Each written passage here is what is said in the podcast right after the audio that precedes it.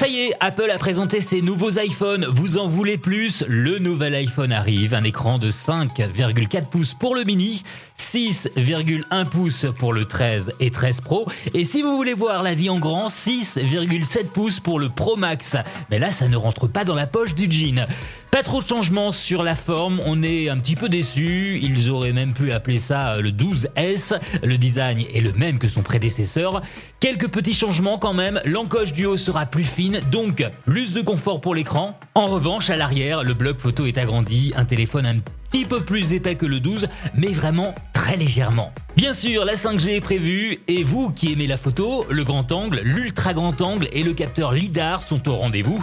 Le must pour bien capter la lumière et pour euh, capter les images de nuit, des couleurs plus précises tout en atteignant une meilleure efficacité énergétique. Du côté de la vidéo, on va filmer en 8K, même si ce format ne sert à rien actuellement, mais il est dispo. L'écran devrait être plus résistant. La vraie bonne nouvelle, c'est que l'autonomie est plus grande avec une batterie plus importante.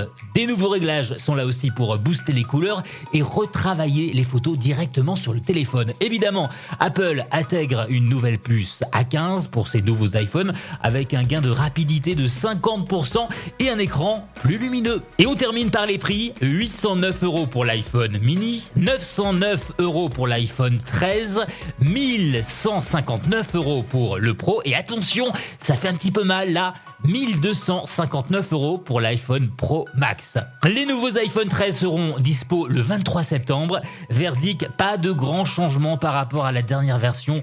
Le 12 fait encore très bien l'affaire et il sera moins cher.